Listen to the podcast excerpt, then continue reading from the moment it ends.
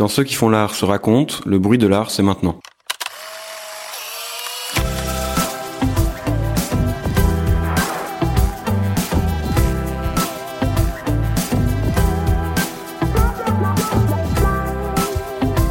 Je suis Florian Champagne et à l'hôtel de Lille, je reçois Hugo Ruyen. Exceptionnellement, Victoria, l'autre moitié du bruit, n'est pas là aujourd'hui. Elle a été téléportée en mai 68 et tente de revenir parmi nous par tous les moyens. Soutenons-la. Hugo est un jeune artiste français qui habite à Paris, mais travaille aussi parfois à Bruxelles où il a étudié. Son travail commence, adolescent, avec la bande dessinée. À 17 ans, il remporte un des prix Jeunes Talents du Festival d'Angoulême. À l'époque, il réalise des strips ou des planches qui racontent des histoires humoristiques. Aujourd'hui, son travail explore l'image imprimée sous toutes ses formes, puisant toujours dans l'univers de la bande dessinée, mais en éclatant les codes et intégrant ceux d'autres pratiques. Hugo cherche à ne pas figer les choses. Il propose un travail en mouvement, fruit d'une recherche et d'un questionnement perpétuel, où le flou et le doute ont leur place. Dans cet épisode, il raconte ce qui fait passer son travail de la narration linéaire à une bande dessinée moins traditionnelle, la manière dont il utilise différentes techniques d'impression et ce qu'elles apportent à ses œuvres à sa manière de s'exprimer. Il évoque également sa collaboration avec Elie Orin. Avec elle, il a travaillé au sein de l'agence Upian et créé Allier, un collectif avec lequel ils ont notamment réalisé, dans les vitrines de la Drac Île-de-France, les étoiles, les montagnes, les rochers, les rochers, la pluie. Bonjour Hugo. Salut. En une phrase, comment tu te présenterais à quelqu'un qui ne te connaît pas? Euh, Bonjour, je m'appelle Hugo, euh, j'ai 25 ans, je suis artiste je suis très content d'être là. Tu dirais quoi de tes travaux à quelqu'un qui ne les a jamais vus? C'est hyper difficile comme question. Euh, c'est une question qui se pose beaucoup en covoiturage. Et euh, bon, déjà par-dessus tout, j'aime donc je fais surtout de l'image, parfois figurative, parfois abstraite. Et j'aime bien réaliser des, des suites d'images, des successions d'images, qui, avec euh, la composition, les ellipses qui entre chacune d'entre elles, ou les couleurs utilisées, vont, vont créer une émotion.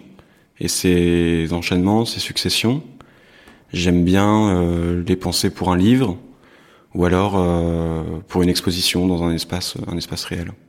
Tu es originaire de Compiègne et tu as passé trois ans en Argentine de 2006 à 2009. Là-bas, tu commences à publier tes dessins en ligne dans un blog de bande dessinée humoristique. Est-ce que les lieux dans lesquels tu as grandi t'ont inspiré dans ta pratique? Euh, C'est vrai que bah, j'ai pas mal déménagé, surtout en France, euh, dans différentes villes. Et puis il y a eu ce moment euh, adolescent en Argentine. Et c'est peut-être euh, effectivement le fait d'avoir un blog euh, à ce moment-là était une manière donc de diffuser mes dessins, de raconter des histoires. C'était peut-être le moyen de me, de me faufiler au lycée parce que c'était une période un peu un peu compliquée. On arrive, on parle pas la langue, donc on se sent un petit peu un petit peu diminué socialement au départ parce que je parlais pas encore espagnol.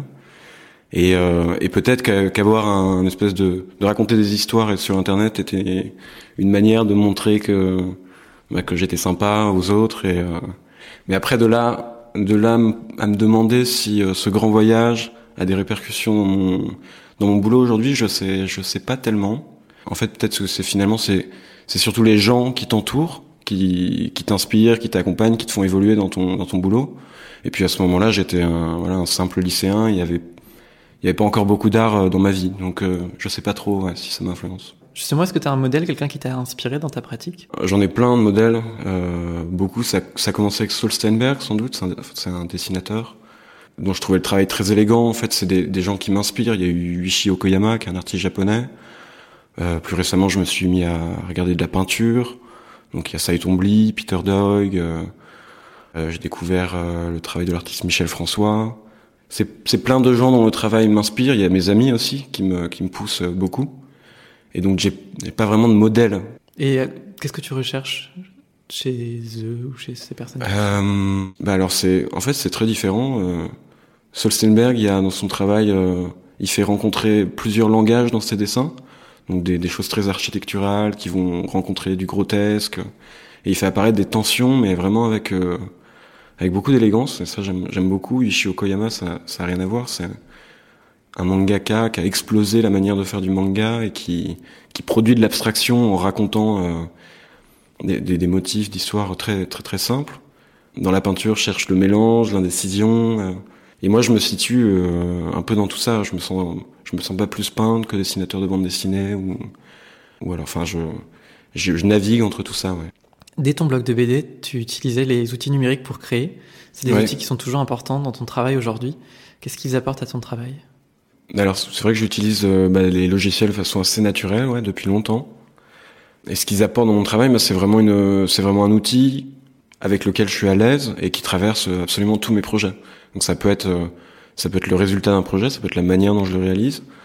Mais voilà, ça peut être aussi euh, quelque chose qui me paraît de, de, préparer un croquis ou alors une idée pour une série qui, qui est du print ensuite.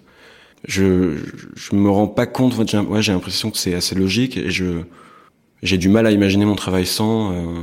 Est-ce que tu dirais qu'il y a une influence des outils informatiques sur ton travail? Ouais, il y a des mimétismes. Il y a même des fois où les gens peignent ou font des images euh, d'une manière en fait qui vient de l'ordinateur, qui vient de Photoshop ou des trucs comme ça. Et euh, je pense, je pense pas qu'il faille euh, séparer les deux. Je pense que c'est vraiment un flux euh, voilà, naturel, simple. Il y a des allers-retours qui se font en fait. Après le lycée, tu as décidé de faire une mise à niveau en art appliqué à Olivier de Serre. À cette époque, ton blog avait déjà un certain succès, tu avais remporté des prix et tu avais beaucoup de visiteurs. Est-ce que ton projet, en rentrant à Olivier de Serre, c'est de continuer à te développer dans ce sens-là, celui que tu avais un petit peu établi avec ton blog? Bah non, il, me semble que j'étais déjà dans un, dans un autre état d'esprit. À ce moment-là, vraiment, euh, l'idée d'arriver dans une école d'art euh, et donc d'apprendre, d'aller au-delà de, de ce que je faisais déjà au lycée. Donc j'étais vraiment dans, dans, cet état d'esprit. Puis j'ai vécu ce moment de façon super romantique. C'était mon retour en France. J'arrivais à Paris. J'avais une chambre de bonne miteuse et j'étais dans une école d'art. Donc euh, c'était un grand moment de ouais, d'éclatement où j'ai appris plein de trucs et c'était très dense. J'allais trois fois au musée par semaine euh, parce qu'en arrivant à ce moment-là à Paris, j'avais j'avais pas beaucoup de références. Je, je connaissais même pas. Euh, j'avais j'avais une idée de Matisse, j'avais une idée de Klein ou tout ça m'est tombé dessus en un an et j'ai ingurgité pas mal de choses à ce moment-là. C'était assez assez heureux. Est-ce qu'il y a un élément déclencheur qui t'a fait prendre une direction un petit peu différente, qui t'a fait sortir de la bande dessinée euh, ah bah classique pour aller vers euh, d'autres choses?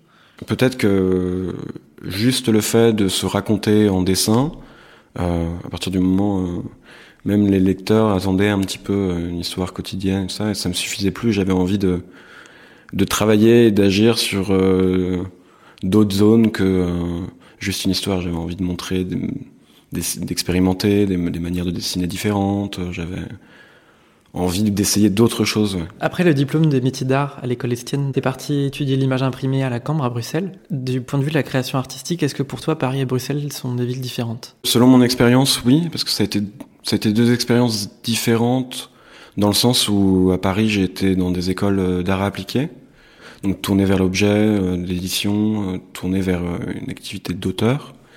Euh, lorsqu'à la Cambre, c'était plus une école de type beaux-arts où on t'apprend à euh, imaginer une exposition, à développer un corpus de travail qui est indépendant en fait, avant tout, de tout support dans, dans lequel il va s'inscrire.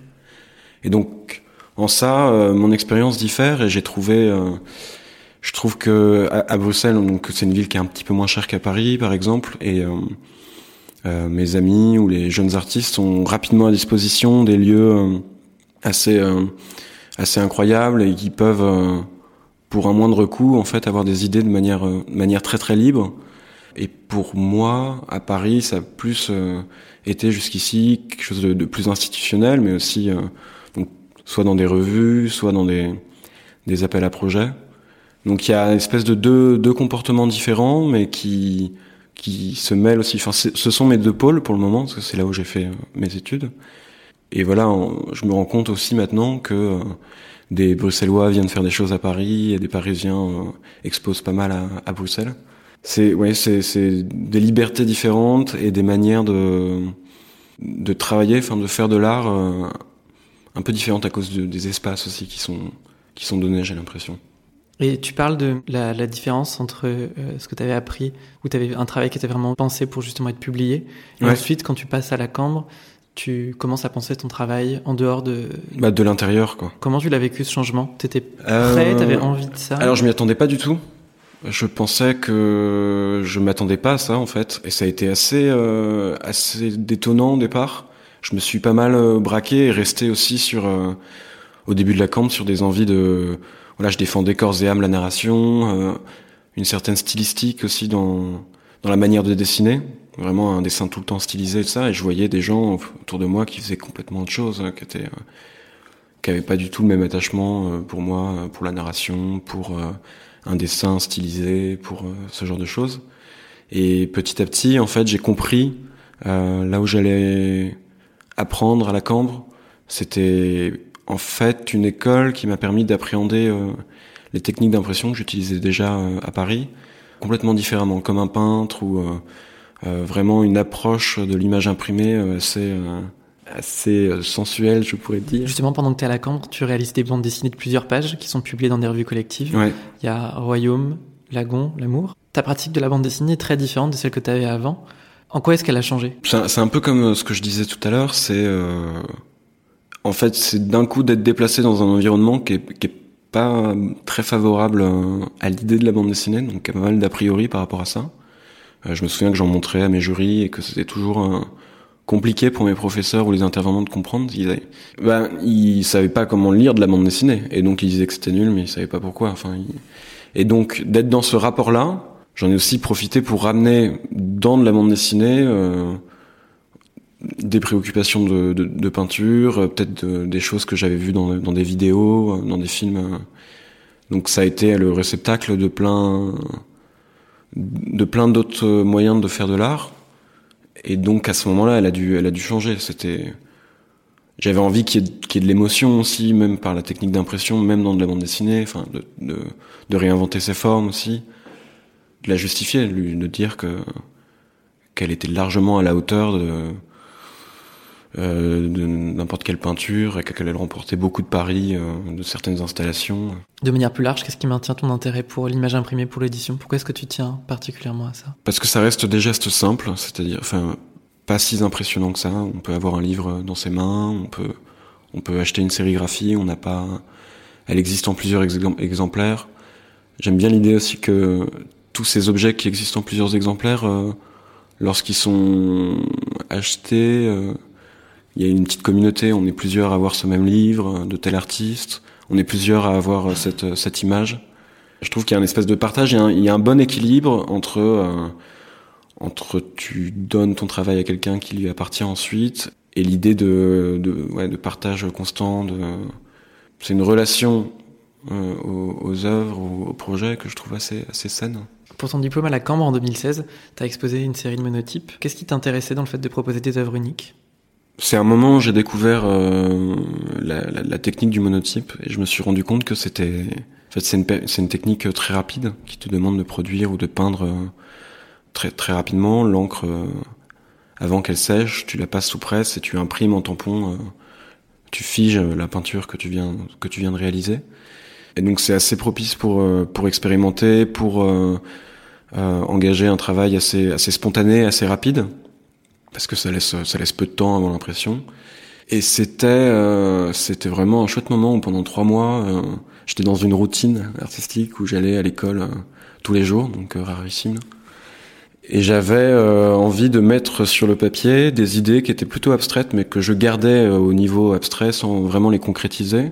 vraiment des idées sensibles, tel souvenir de, de, de lumière ou de tel objet ou telle couleur j'étais très très concentré, c'était une période très concentrée, et j'ai produit du coup des abstractions qui euh, bah, qui résonnent très fort pour moi. Enfin, il y a vraiment euh, il y a vraiment quelque chose de, de c'est ça d'intime, de, de, personnel dans, dans cette série de d'objets.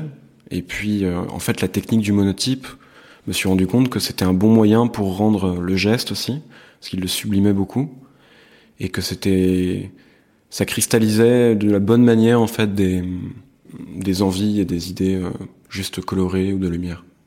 Est-ce que le fait de devoir travailler son support numérique, c'était euh, un challenge ouais. pour toi ou c'est un truc que tu t'étais fixé dont tu avais envie? En fait, oui, c'était un, un, challenge parce qu'on on en, on en, parlait tout à l'heure. Pendant, pendant quand même pas mal de temps, ça a été une grosse question pour moi. Justement, je me sentais coupable de faire beaucoup de choses à l'ordinateur.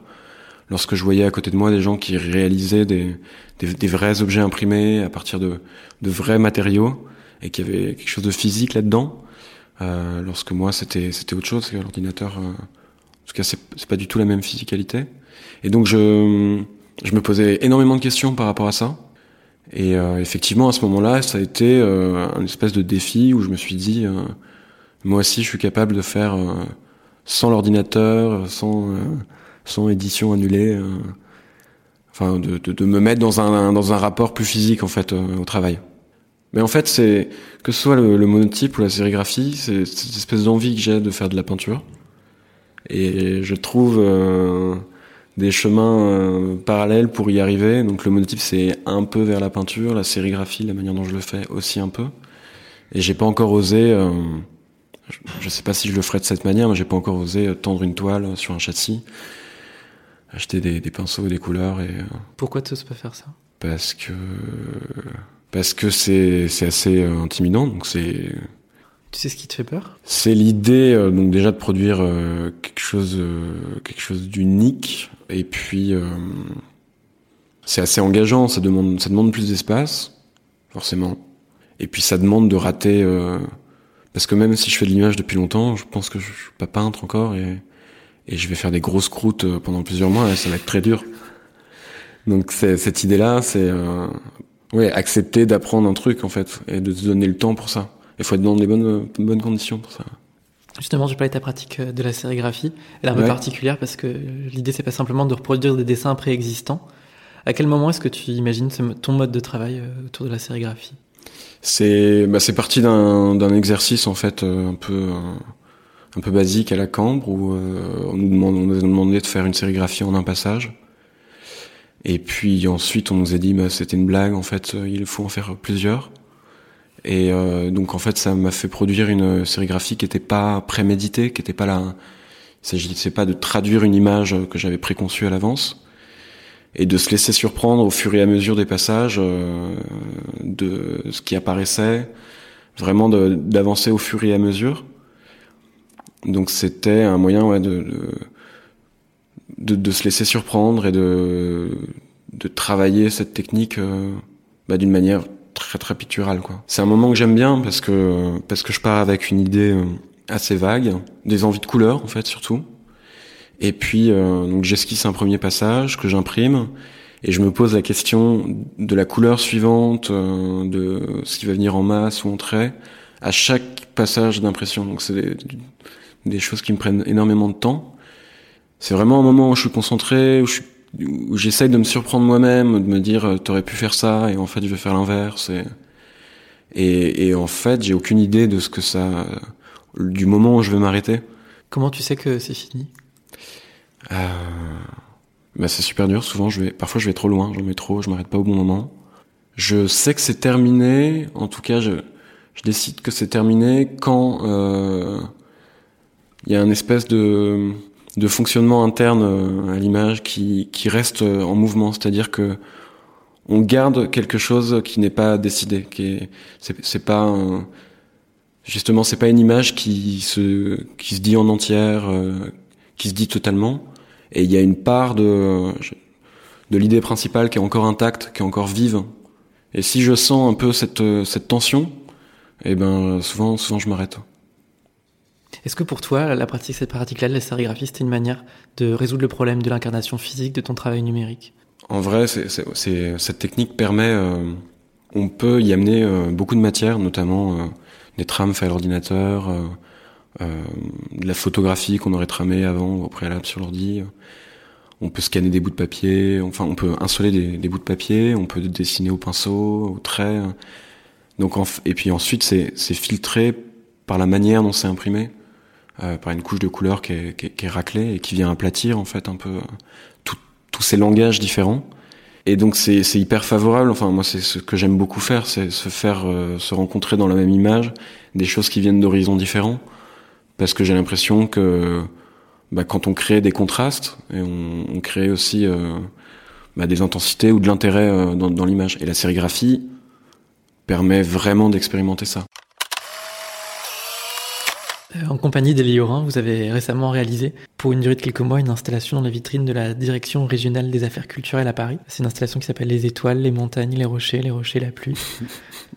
De tes débuts avec ton blog jusqu'à ces vitrines, ton travail est traversé par l'importance de la narration. Quel est le rapport que tu as avec toi avec la narration? C'est un mot que j'ai envie d'utiliser pour tout. C'est en fait mon envie de, de, de créer du mouvement dans mon travail. Quand des images se succèdent, qu'il y ait euh, qu'on devine en fait euh, l'image entre ces entre ces deux moments. Et du coup, la narration, c'est pas forcément, enfin, je le prends pas comme euh, euh, montrer quelque chose de chronologique. Ça se joue pas forcément avec un personnage. Je veux raconter des trucs, mais pas forcément être être hyper didactique, parce que j'ai envie que au moment où je raconte, il y, y, ait du flou et que et qu'on ressente quelque chose. T'as une place d'atelier à Maison Alfort? Quel rapport entretient ton travail avec cet endroit? Donc c'est un endroit, c'est une place d'atelier euh, que je loue pour faire de la sérigraphie. Il y a la possibilité d'utiliser d'autres techniques. Bah, ce qui est bien, c'était en fait cet endroit, c'était pour retrouver aussi l'idée d'un atelier que j'avais pas connu de, depuis l'école. Donc euh, de travailler en fait à côté de d'autres d'autres personnes qui ont des travaux complètement différents et du coup de d'engager en fait des discussions au moment du travail, euh, d'avoir des regards euh, bah, critique par rapport à ce qu'on fait. Et euh, simplement le fait de sortir de chez soi aussi pour euh, pour aller travailler. Mais je trouve je trouve ça représente en tout cas pour moi ça représente toujours un défi d'arriver dans un nouveau lieu de travail. Je trouve que ça demande vraiment du temps. Euh, d'arriver dans un atelier je trouve qu'il y a en tout cas moi ça me demande une, un moment d'adaptation de de retrouver euh, un niveau de concentration euh, satisfaisant de d'être bien avec les gens euh, avec qui on travaille. Et, donc là, là c'est le début, ça se passe super bien à Maison Alfort. Avant cet atelier, comment est-ce que tu travaillais? Eh bien, du coup, l'année dernière, c'était c'était très différent. J'ai eu euh, un travail de un boulot de graphiste à mi-temps, et puis euh, les trois quatre autres jours de la semaine, j'ai j'ai beaucoup travaillé avec euh, mon ami Ellie, et on a fait en fait de j'imagine que à ce moment-là, travailler à deux bah, nous, nous permettait de travailler deux fois plus vite, mais comme on avait deux fois moins de temps, ça s'équilibrait un petit peu. Donc ça m'a permis de continuer à faire des projets malgré euh, que j'avais aussi un travail à côté qui me prenait pas mal de temps et pas mal, pas mal d'énergie. Tu parles de ton travail, tu as été directeur artistique de l'équipe pour réaliser des snaps. Est-ce que ça a apporté des choses à ton travail et à ta manière de voir les choses et de travailler? Bah, Ça m'a appris un peu une, une méthode quand même. J'ai pris euh, des, des skills euh, sur les logiciels. Et même là, en fait, c'était une sorte de dessin de presse du futur où on avait une banque de données euh, pour raconter euh, euh, l'actualité sportive. Et il fallait raconter des histoires de, de 10 secondes, donc faire le storyboard de ça. Donc d'une certaine manière, c'était faire de la narration aussi, mais de manière très efficace. Donc c'était lu, c'est lu par beaucoup de monde. C'est une édition quotidienne, donc ça, ça m'a, ça m'a pas mal, ouais, ça m'a beaucoup formé. En plus de ça, et, Ellie travaille dans cette même agence, donc on s'est mis à travailler de la même manière aussi à ce moment-là, avec les, les, outils, les mêmes outils en fait euh, que, que, cette agence nous donnait. Et donc euh, c'était ensuite plus facile même pour nos projets euh, artistiques. Est-ce que tu fonctionnes par rituel pour créer? Je crois pas, sauf bah, sauf au moment où je te, je te parlais d'une routine pour le, pour les monotypes, où là il y avait il y avait clairement un rituel, mais sinon non sinon ça prend plein plein de formes différentes. Euh, j'écoute de la musique quand je travaille et puis euh, je danse un peu. Et puis là, là, je suis concentré. Le fait de danser, ça te de concentré Ouais, ouais, c'est, je me, je me, je me berce. D'après toi, qu'est-ce qui fait une bonne œuvre?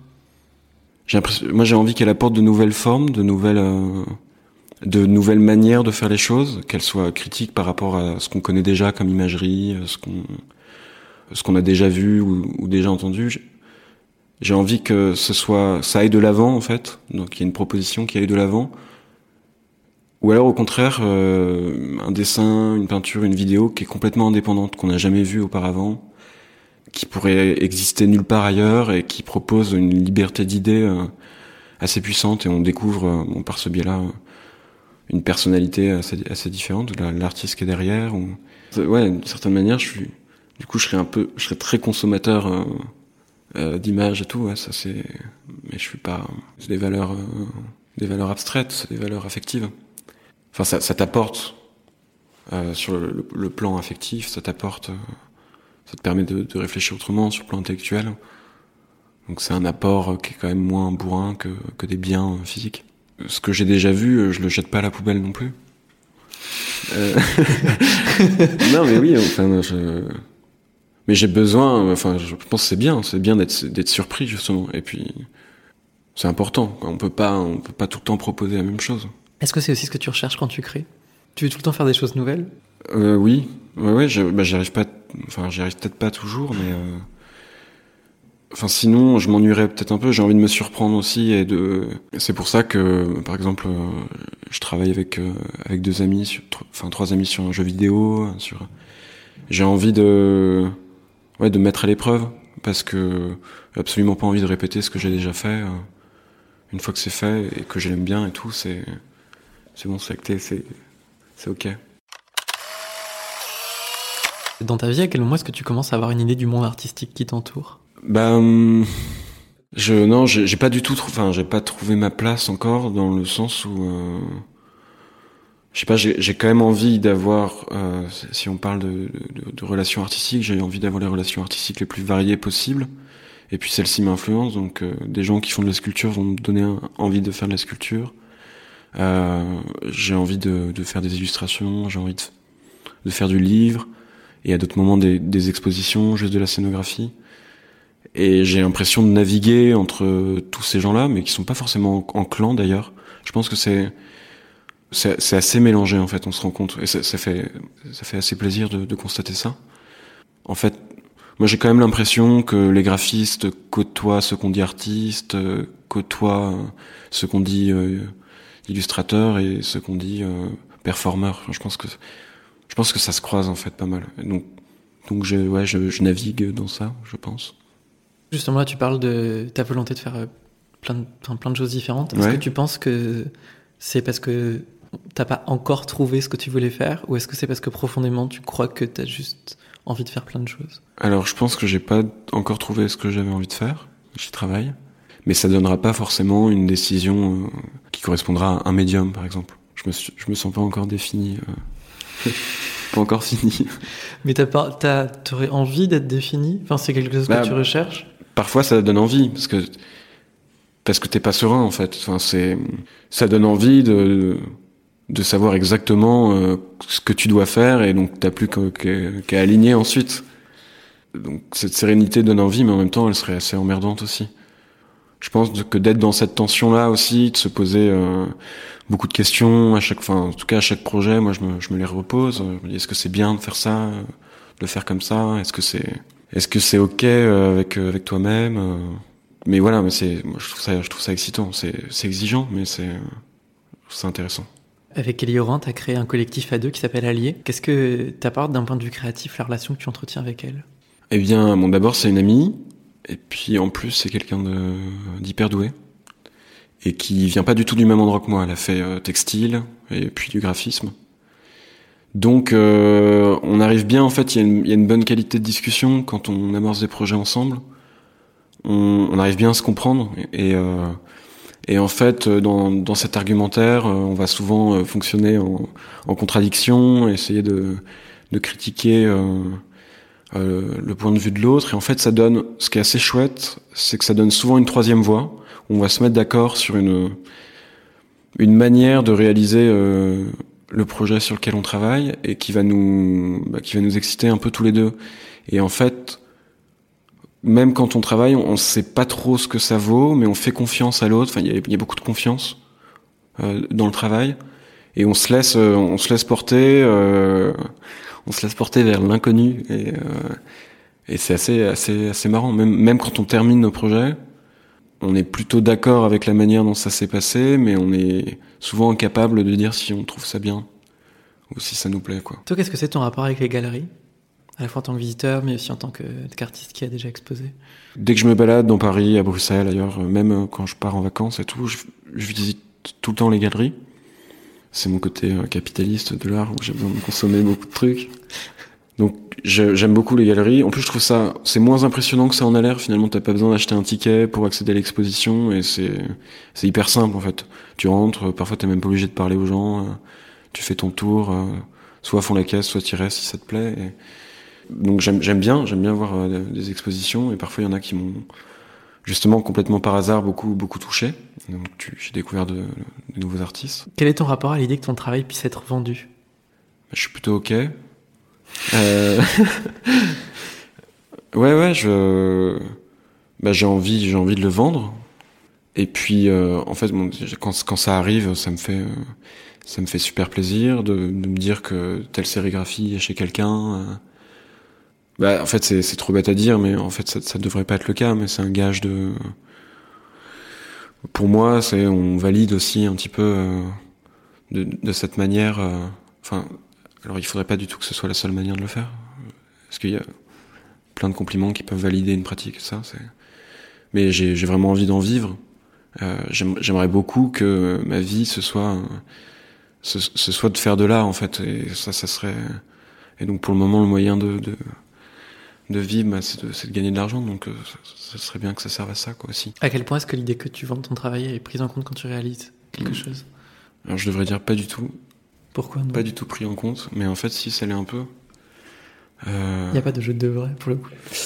Parce que, parce qu'on a envie de, on a envie de commencer chaque projet euh, de façon, euh, de façon super libre, très honnête. Et en fait, je me suis surpris plusieurs fois à quand même réfléchir en me disant bah tel objet euh, bah, oui ce, ce, serait invendable ou alors euh, ou alors je vais mettre 5 ans à épuiser euh, épuiser ce livre. Donc on, se pose j'imagine un peu ces questions là moi je me les pose toujours euh, en début de projet et j'essaye ensuite de les vraiment de les mettre de côté. J'ai l'impression que c'est pas une bonne manière enfin à mon sens c'est pas toujours la bonne manière de, faire des des projets euh, intéressants ça ne doit pas dépendre de ça. Dans ta carrière professionnelle, quelle est la critique qui t'a le plus touché?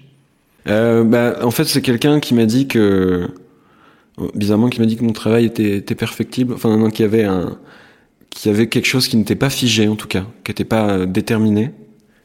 Et que du coup, c'est ce dont je parlais un peu tout à l'heure, il y avait, euh, il y avait un peu de doute, un peu de flou, et on, il y avait des espèces de nœuds un peu dans, dans ce que, dans ce que je faisais. Et donc cette indécision qui est conservée même jusqu'au résultat final, bah ça, ça m'a, ça m'a beaucoup touché. Et puis en plus, ça a dit que il y avait de l'élégance, donc ça c'est très chouette.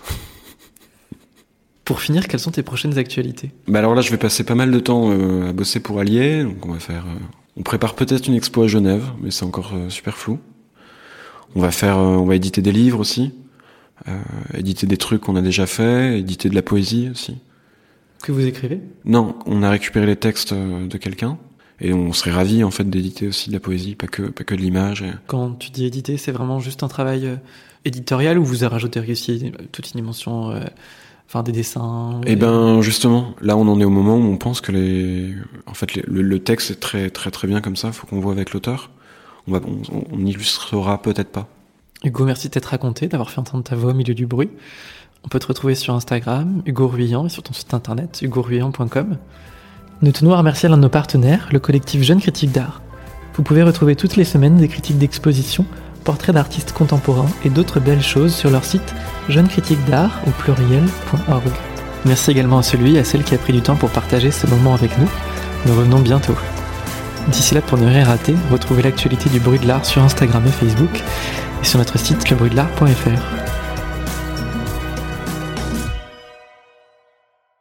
Mais maintenant, je peux dire merci beaucoup, parce que j'ai oublié de le dire.